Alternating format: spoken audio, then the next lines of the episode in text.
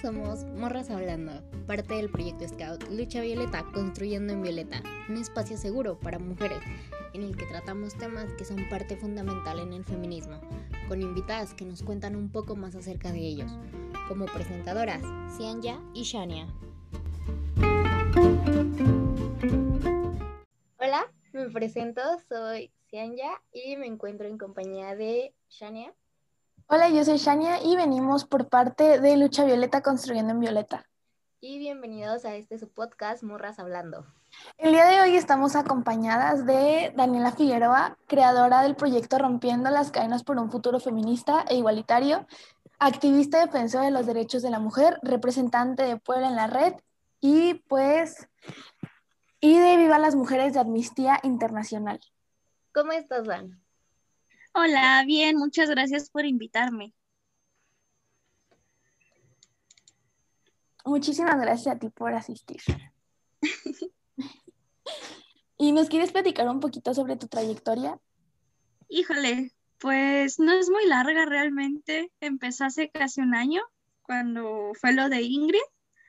Fue cuando como que empezó todo este rollo del feminismo más en mi vida, ¿saben? Porque creo que a todo mundo nos dolió horrible. ¿No? Que primero fue Ingrid y luego una semana después Fátima. Entonces a todos nos pegó muy feo esa situación. Personalmente, a mi familia, por ejemplo, nos destrozó muchísimo lo de Fátima. A mí me mató lo de Ingrid porque el hecho de que la exhibieran así fue algo que a mí me destrozó completamente. Pero con Fátima, pues era una niña. Entonces eso despertó como mucho coraje, mucha rabia en, en mi persona y pues ahí entró mucho el feminismo, ¿no? Porque me di cuenta que así como yo me enojé y lloré, otras morritas también lloraron, se enojaron y, y hicieron todo, ¿no? Para que se hiciera justicia en este caso para ellas dos. Entonces, pues desde ahí empezó como todo lo que quise hacer por las mujeres, porque no me quise quedar quieta en un, ah, pues me enojo y ya. Me, me dije algo que, que pueda hacer como scout, para empezar, ¿no? Que siempre debemos de tratar de apoyar al prójimo.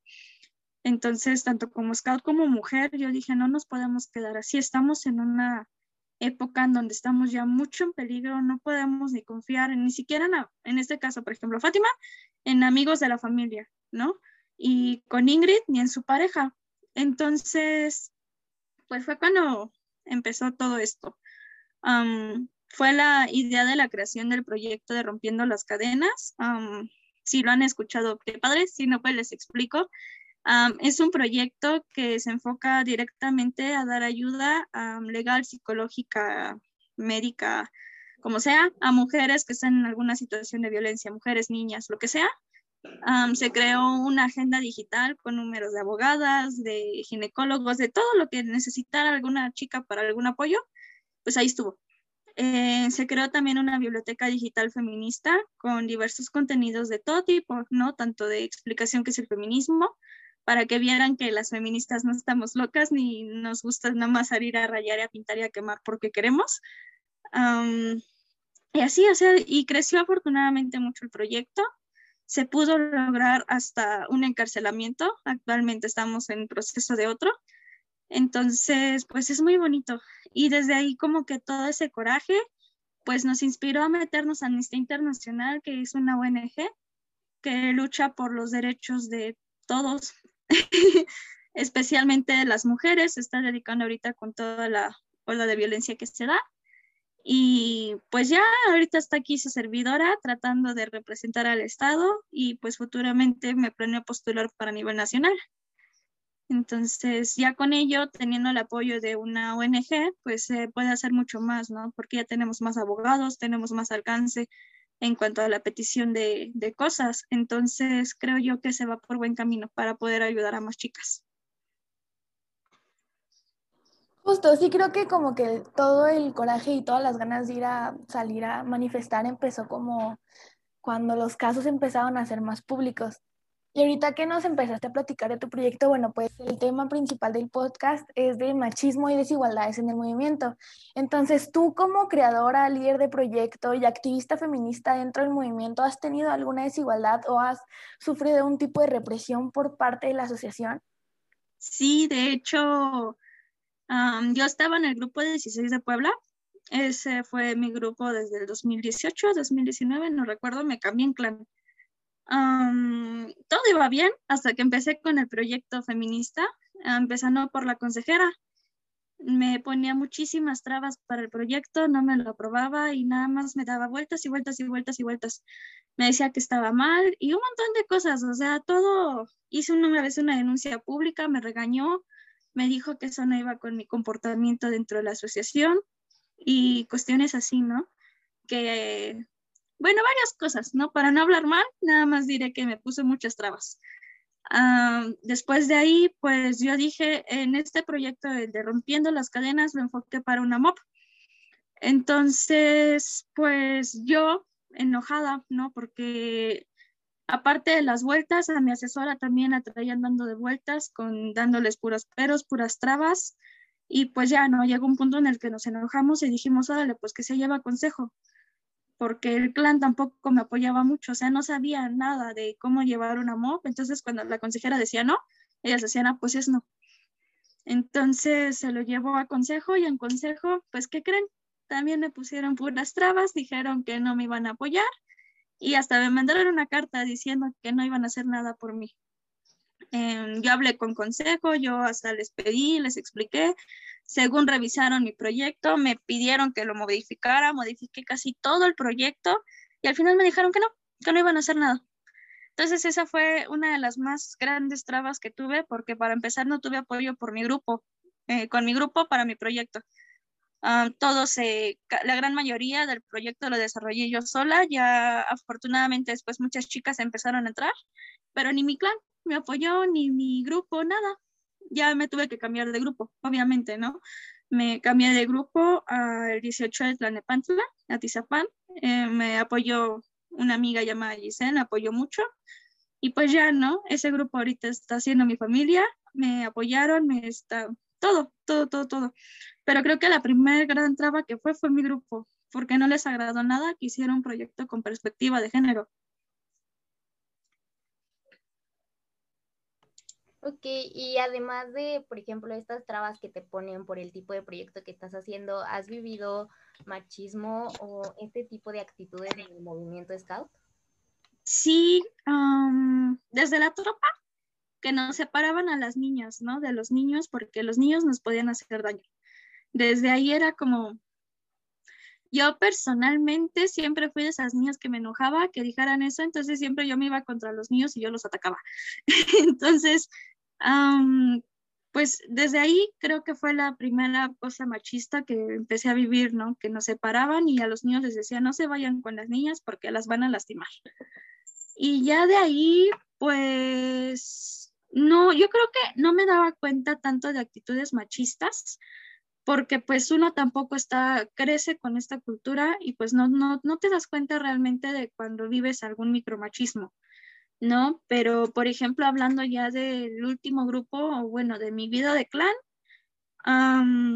el jefe de grupo, un machista misógino de primera, siempre nos contaba morritas de clan que se quería ligar pero ya era más acoso, que no nos dejaban igual tener actividades como con el clan, porque pues, no sé por qué. Y así, o sea, creo, y pues otras actitudes que he notado. Personalmente yo casi nunca viví el, machismo o quizás no lo percibí dentro de mi vida, pero pues actualmente me he dado cuenta de muchas cosas, como pues todas las trabas que les ponen a muchas chicas, ¿no? Tanto jefes, y, o sea, creo que hasta el momento es como lo que más me he dado cuenta, ¿no? Y acoso. Sí, justo, creo que a todas nos ha pasado que nos dicen las típicas frases de, no, pues es que tú mejor ve a cocinar y que los niños vayan a construir o así, pues porque ustedes están pues más débiles o así. O es que juegas como niña, o es que gritas como niña, grita bien que son como los micromachismos que están como amarrados a distintos grupos, a distintas actividades scouts, a distintos roles de género que aún hay en el movimiento. ¿Tú qué opinas de esos roles que aún existen en el movimiento? Es una reverenda jalada que hayan roles todavía dentro del movimiento. Que, ah, ya me acordé de otro. En, en el grupo donde estaba nos hacían usar falda, no nos dejaban usar pantalón.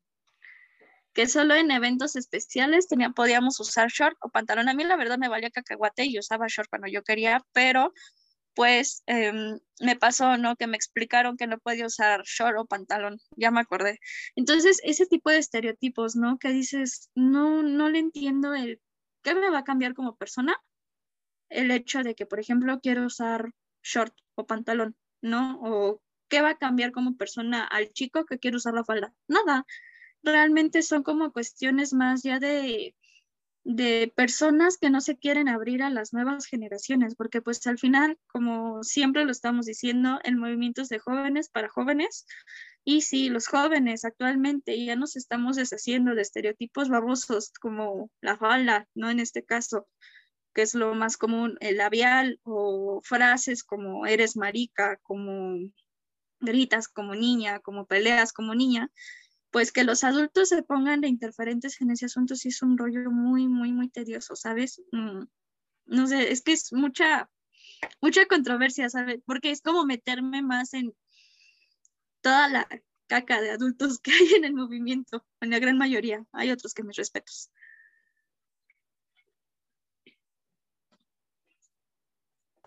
Y por ejemplo, en todas las situaciones que viviste, ¿lo llevaste a tu consejo, lo llevaste a tu, a tu consejo de grupo?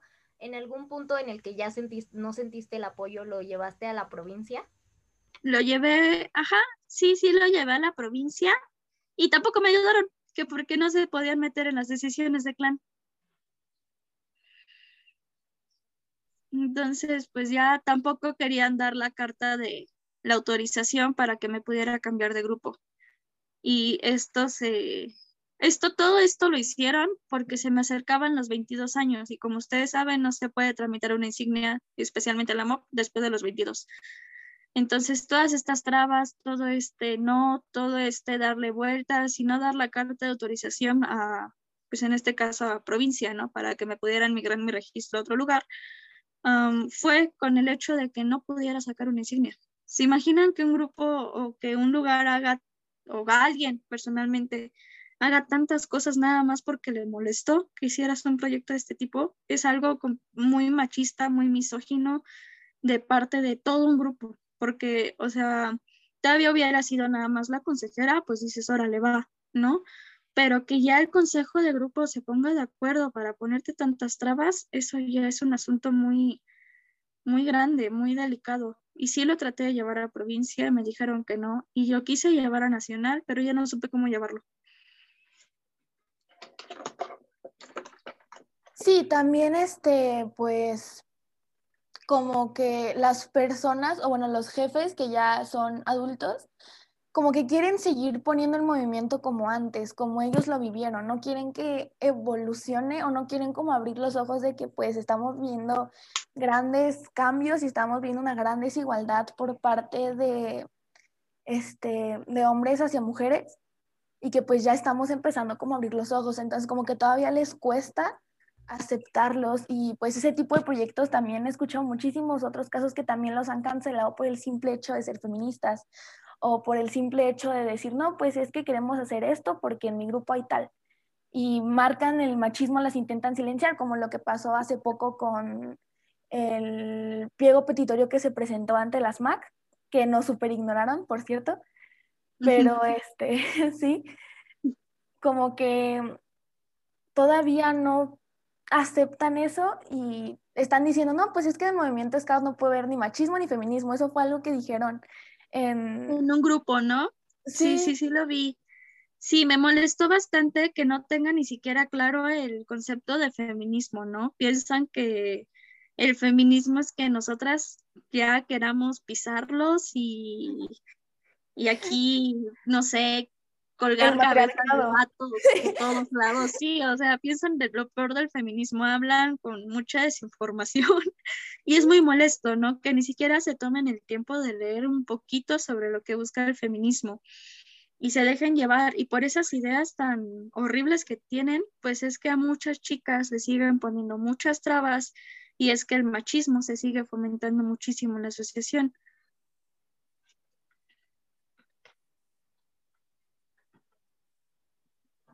Justo. Y también este, pues el caso que hubo hace poco de este, toda la agresión sexual que hay, que pues tampoco hicieron mucho. sí, sí, sí, y yo me he enterado igual de muchos casos de chicas que, que por ejemplo, desde que ellas iban en tropa, eh, un rover o su mismo jefe tenía relaciones con ellas.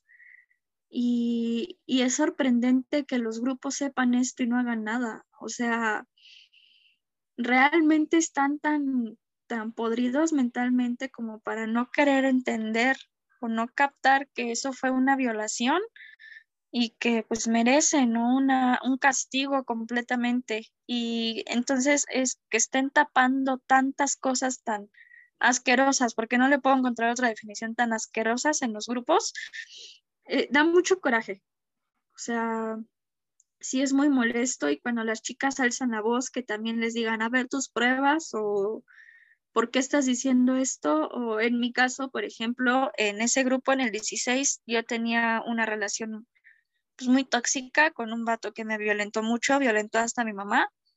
Y cuando lo quemé en redes, igual por eso el grupo me puso tantas trabas porque les toqué a su niño que está desde tropa con ellos. Entonces, ya me querían meter hasta una, una denuncia y una queja en ASMAC y yo así, ah, ¿me vas a acusar de que te quemé todo lo que me hiciste? ¿De que te demandé? ¿Me vas a hacer esto? Y ya, ¿no? Nos, se fueron a... Imagínense cómo estuvo el asunto, que hasta... No, me, no creo ser la única que le haya pasado algo así, la verdad. Pero pues hablo por mí, ¿no? Que ya lo viví.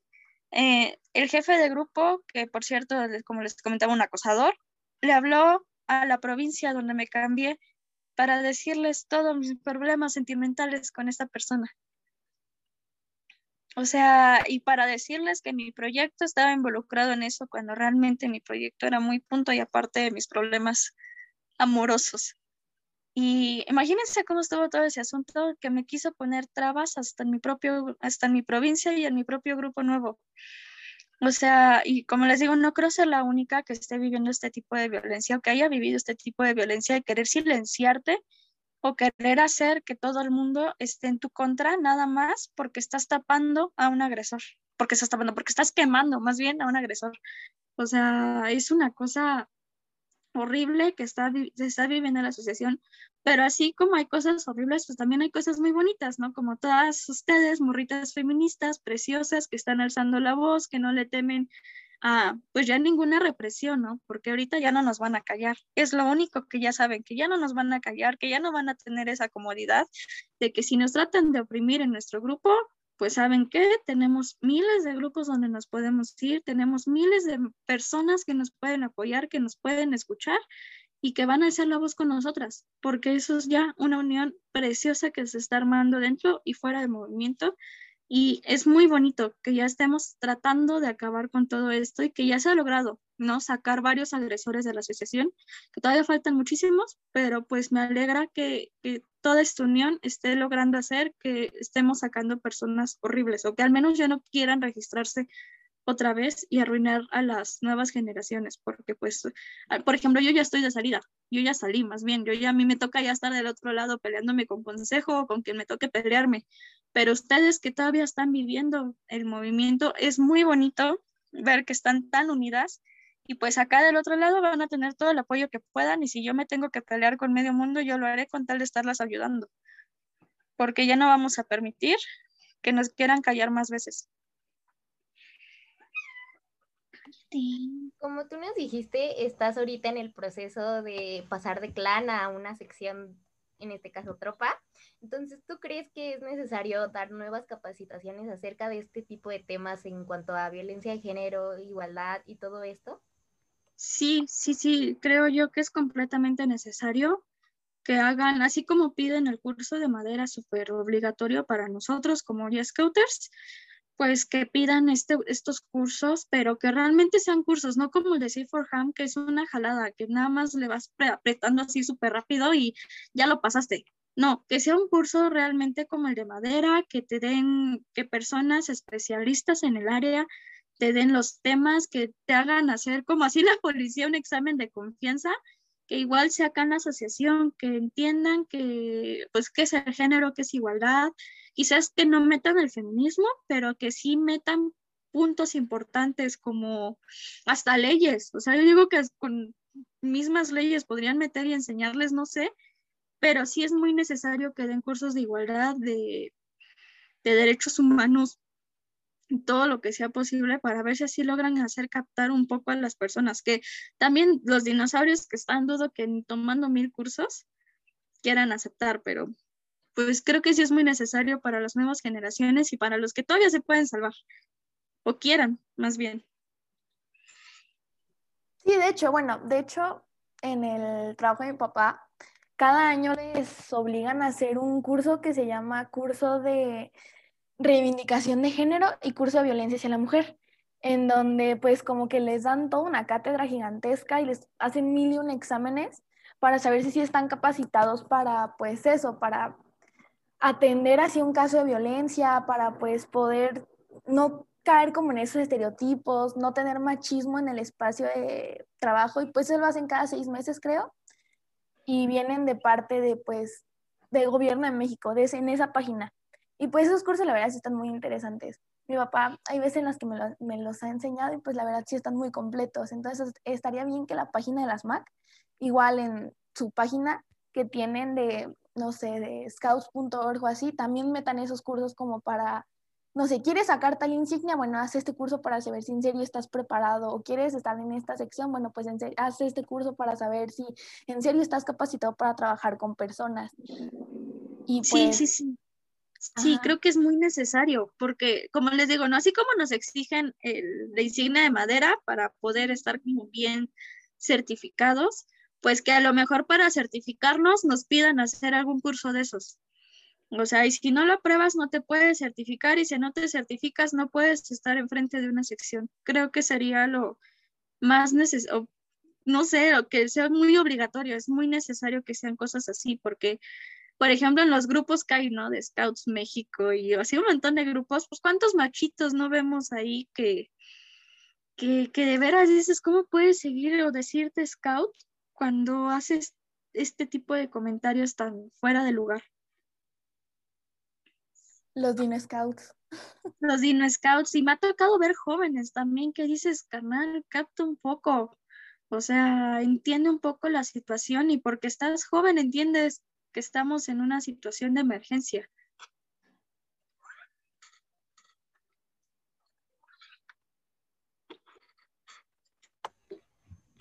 Sí, y por ejemplo, este, para todas las chavitas que apenas están como, que están en el movimiento y apenas están aprendiendo acerca de este tipo de temas, este, ¿crees que sería necesario como que igual dar como pláticas y, exponer este tipo de temas, porque pues todos sabemos que en los grupos se pueden dar pláticas sobre cómo lo es la insignia de madera para, pues, para chicos y todo ese tipo, pero igual en este tipo de, de temas acerca de la violencia o de cómo saber cuándo te están violentando, porque pues sabemos que la cultura hace que pues ese, ese tipo de conductas se vean muy normalizadas. Sí, sí, también es muy necesario que, por ejemplo, personalmente como yo pienso que como jefa, pues yo a, mis niños, niñas, no les voy a permitir o no voy a, no voy a permitir ningún tipo de abuso hacia ellos, ¿no? O sea, ya nosotros como jefes, pues sí, efectivamente, enseñarles desde manada, porque en manada son muy vulnerables. Yo de seis años, siete años, no fue en asociación, pero mi padrastro me, me intentó violar. Entonces, muchos niños son muy vulnerables, bueno, todos los niños son muy vulnerables y muchas veces no sabemos ubicar como niños, ¿no? Que, que, estamos sufriendo un abuso, más porque nos amenazan, ¿no? En mi caso me amenazaron con mis abuelitos, que yo vivo con ellos, con mi abuelita, pero siempre son, te amenazan con lo que más amas, ¿no? O con lo que saben que te puede doler. Entonces, estaría súper bien que nosotros como jefes o que manden a una persona más capacitada a dar una plática eh, o dar diversas pláticas para pues, las diferentes secciones que hay de cómo identificar un abuso, de cómo decir que no, cómo detener algo. E igual hasta siento que un poco de defensa personal no estaría nada mal, porque pues muchas veces no es suficiente decir no. ¿sabes? O muchas veces no es suficiente decir un alto porque pues siguen abusando o ya utilizan la fuerza. Entonces creo que es necesario eh, dar, sí dar pláticas sobre cómo identificar un abuso, lo que es violencia de género, quizás hasta micromachismos, ¿no? Porque esas son muchas señales de que esa persona te va a violentar y te va a hacer mucho daño. Y uno no las capta, muchas veces hasta ya siendo adulto no las capta, ahora imagínense un niño. Entonces creo que sí es muy necesario que den ese tipo de pláticas o que metan en el programa de jóvenes esa, implementen eso. Justo como lo mencionaste, pues muchas veces este, los niños son como los más vulnerables, pero también cuando uno le quiere platicar esas cosas a, a los niños de, no sé, vamos a tener un curso sobre este, cómo defenderse o qué son micromachismos. Muchas veces los que ponen esas trabas son los papás de, ay, no, ¿cómo puede ser posible que le estés diciendo eso a mi niño? O, ay, no, ¿cómo puede ser posible que tú, loca, este, la típica feminazi, le estés enseñando esto a mis hijos, los estás radicalizando y que este, como tú, sí. Entonces, es como de, ay, como que tampoco ayudan mucho a progresar porque es como de, ay no, tú no le hagas caso, este es una loca, hay que poner una denuncia que la corran por andar dándole estas ideas a mis niños. ¿Tú qué opinas de esos pensamientos que muchas veces hay? Sí, o sea, sí pasó. Hasta pasa mucho en los grupos. Eh, vuelvo a mi grupo en el anterior, el 16. No me quisieron dar sección porque pensaban que yo soy un mal ejemplo para los niños porque pensaban que como comparto cosas de sexualidad, sobre violencia y así me dijeron, no, los niños que van a estar viendo eso, ¿qué le van a entender? Y es así como de carnal. o sea, sí fue como de, no estoy publicando pornografía, estoy publicando información sobre salud sexual. Y hasta les dije, no, para esto los niños no deberían de tener redes sociales. O sea, empezando por ahí, no deben de tener redes sociales. Y se me queda viendo así el jefe y me dice, pues si las tienen, y yo, pues qué padres tan irresponsables. Y ya se quedó así como, o sea, yo no me quedé callada en consejo, creo que también eso les molestó mucho, pero pues como les acabo de decir, yo ya no me voy a quedar callada y me voy a pelear con quien sea que me tenga que pelear para defender los ideales que estamos luchando muchas. Entonces, si los jefes, los dino jefes, piensan eso, ahora imagínense a los papás. Obviamente hay que enfocarse a los papis como de una manera de, ¿sabe qué? Es que pues usted ve que la situación está pues muy peligrosa, entonces pues los niños o su niño particularmente, pues nos gustaría que pudiera decirle o pudiera decirnos cuando pueda sufrir o alguien lo esté tratando de hacer daño. Creo que con eso cualquier papá o alguien consciente diría, pues va, ¿no? O sea, ya dejando al lado que soy feminazi o que soy la raya paredes que me, que me y todo lo que quieran, o sea, es todo por protección a su hijo. Todo esto lo hacemos para que su hijo no sufra. Y yo creo que con eso ya podrían, ¿no? Los papás podrían entender un poquito como, ah, se está preocupando por mi hijo, ¿no? Más que por el hecho de querer que se salga a pintar conmigo, es más porque quiero que, que, esté bien, o sea, porque al final creo que todo esto que estemos haciendo, no más que para nosotras, es por las demás es un acto de amor muy grande que estamos haciendo por todas las demás chicas y por todos los niños, ¿no? Porque pues también nos preocupamos muchísimo por las infancias. Entonces, si ya, si después nos quieren decir pro aborto, este, mata bebé, lo que sea, pues que no los digan, pero por lo menos sus hijos ya están, ya conocen lo que es un abuso y ya están conscientes relativamente de lo que pueden hacer para pedir ayuda y a quién acudir. Porque, por ejemplo, muchas niñas, particularmente de tropa, se han acercado a mí, la mala jefa, la mala persona, para pedirme ayuda de que sus nuts las están amenazando con ellas. Y es así como de, los niños nos deben de tener la confianza de decir, no saben qué, lo que me ha pasado, ¿no? ¿Sabes qué? Me están amenazando con mis nuts, sabes qué, pasó esto, pasó el otro, ¿cómo me puedes ayudar? Entonces, a mí me da la tranquilidad de que a pesar de que me llaman feminazi, femiloca y no sé qué tantas cosas me, me llamen ahí por los machos de, de, de muchos grupos, te lo puedo apostar, pero pues mientras estemos apoyando y mientras estemos ayudando y sepamos cómo llegar a los papás, porque es un punto muy importante. poderles explicar que no es porque yo sea feminazi, sino porque me estoy preocupando por la seguridad de su hijo. Entonces, yo creo que con eso cualquier papá o cualquier persona, pues diría, ahora le va, ¿no? Ya que me digan lo que quieran, pero pues al menos ya dejé bien a sus hijos. Exacto, y bueno, pues muchísimas gracias, Dan, por compartirnos todas tus experiencias. Todos salimos con, todas y todos salimos con muchos este, aprendizajes, con muchos puntos para este, poder seguir defendiéndonos. Sí, sí, sí. Pues gracias a ustedes por invitarme. Sí, como lo dice, pues el compartir experiencias hace que pues las personas que hayan vivido esto por fin se den cuenta de, oye, esto estuvo mal o cosas así, entonces de alguna u otra manera el solo hablar de lo que te ha pasado pues ayuda a muchos. Sí, pues gracias a ustedes por darme este espacio, abrírmelo, es muy grato.